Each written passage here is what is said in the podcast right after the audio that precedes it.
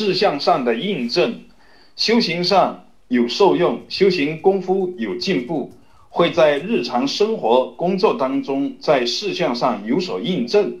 这些印证是不请自来，不求自来。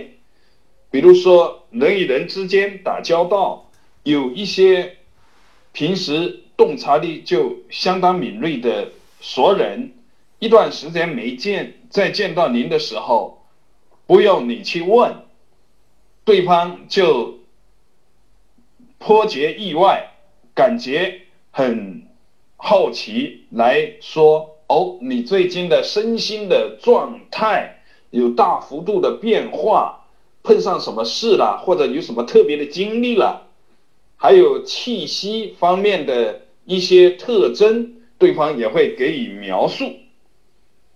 还有的呢，是属于在事业上主动的给你各种机会，探讨与您合作的可能，甚至也会表达，就是想跟您。一块共事，为什么呢？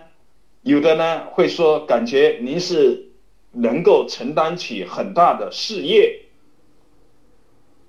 感觉到您身心的厚重以及智慧上的敏锐，这些都是事项的一种印证。所以佛家里面有说。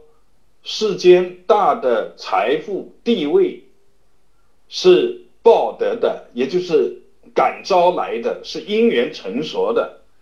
那么这个也是可以转换成事项上的一种印证。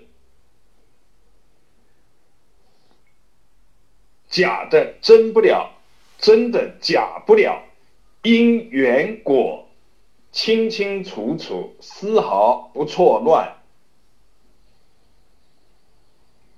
在举手投足之间，善于觉照自身心者，既能发现自己的功夫是否有进步，是否有安住，是否有真实的受用。在自我有所觉照、有所印证的基础上，在。外部在事项上，在各个方面当中得到印证的时候，自己也是清清楚楚。如是知，如是见，终是不虚。